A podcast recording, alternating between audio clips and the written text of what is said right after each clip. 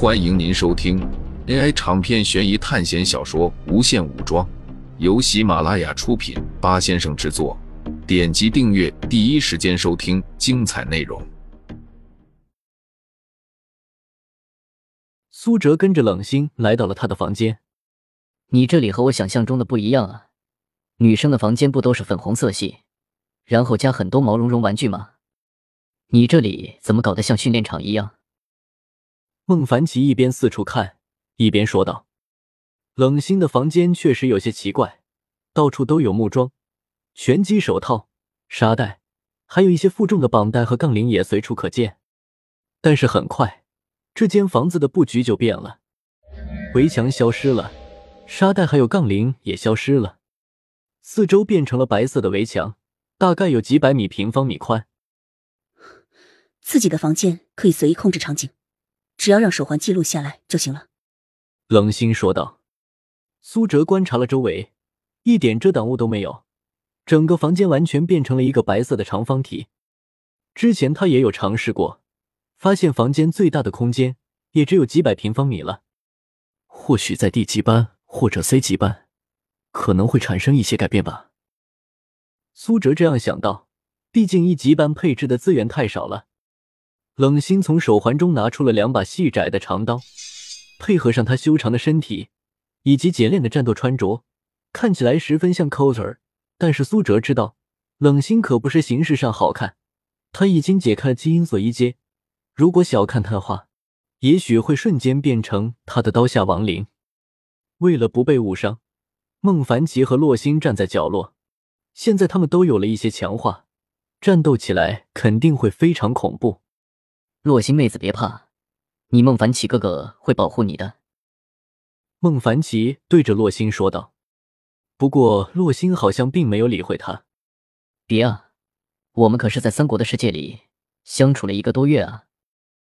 就在孟凡奇说话的时候，另外一边已经开始了。苏哲将手中的半位面戒指转化成一把长剑，冷心看着苏哲已经准备好了，他身体瞬间消失在原地，好快！这一刻，孟凡奇也惊讶了，因为冷心的身影快的他根本捕捉不到。下一秒，他出现在了苏哲的背后，右手持刀朝着苏哲身侧砍去。苏哲举起剑将他的攻击挡住，但是就在这时。冷心左手的刀趁着这个间隙，向着苏哲另外一边砍去，刀气凛冽，丝毫没有停顿。但是他这一刀砍空了，苏哲并没有停留在原地，而是出现在了距离他十米外的地方。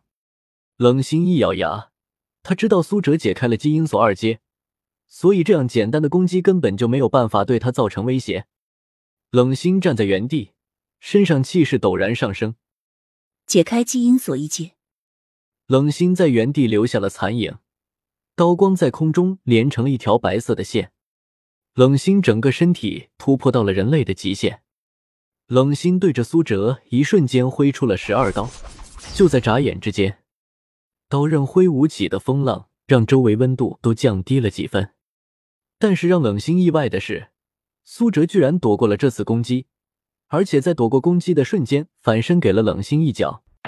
冷心被踹飞了出去，但是就在冷心还没有落地的时候，一团黑烟朝着他飞了过去。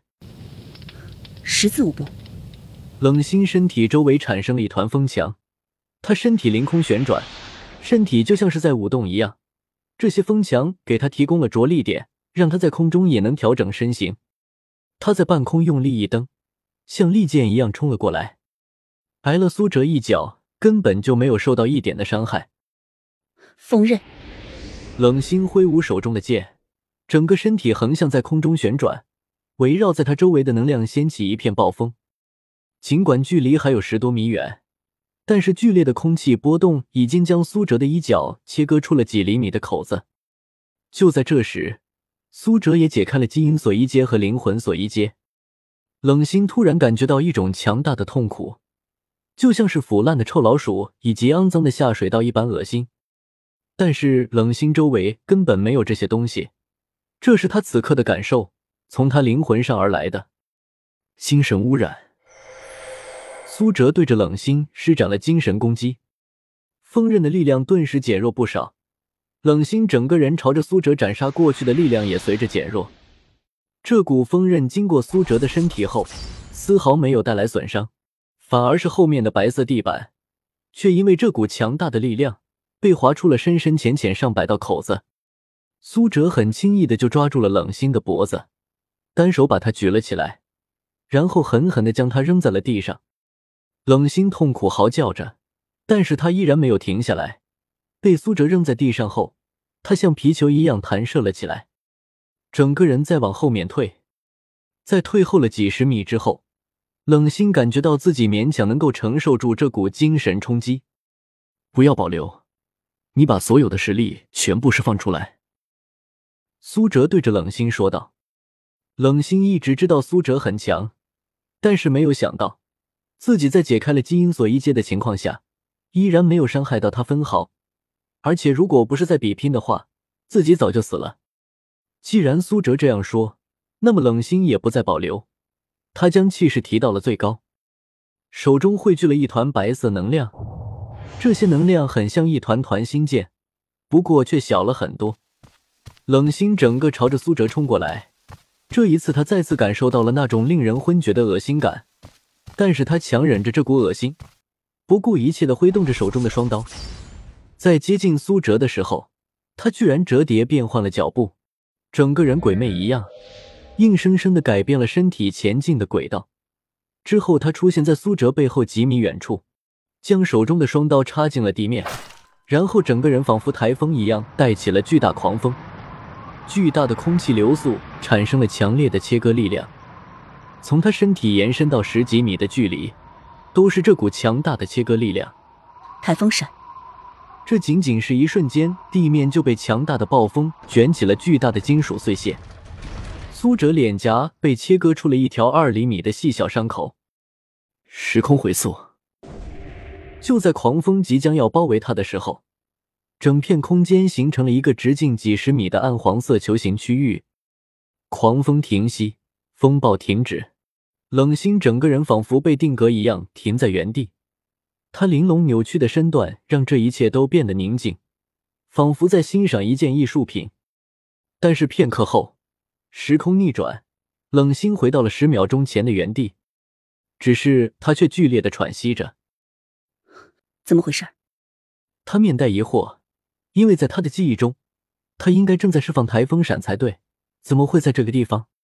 但是剧烈的喘息提醒着他，他已经精疲力竭了。之后，他维持不了一阶基因锁的状态，整个人虚脱的趴在地上，汗水打湿了他的衣服。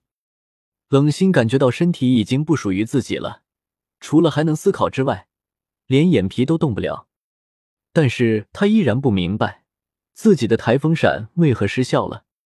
苏哲也解除了基因锁一阶和灵魂锁一阶状态，面对还没有熟悉自己能力的冷心，苏哲连基因锁二阶都不用进入。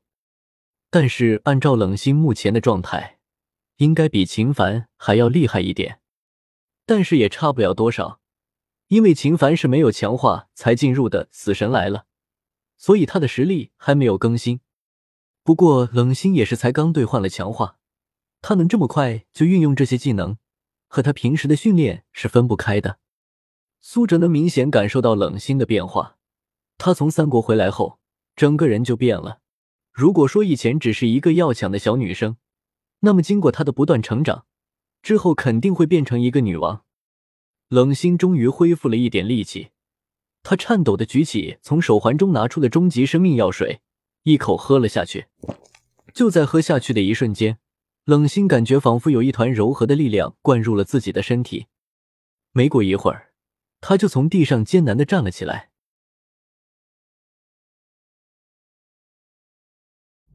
听众朋友们，本集为您播放完毕，欢迎订阅专辑，下集精彩继续。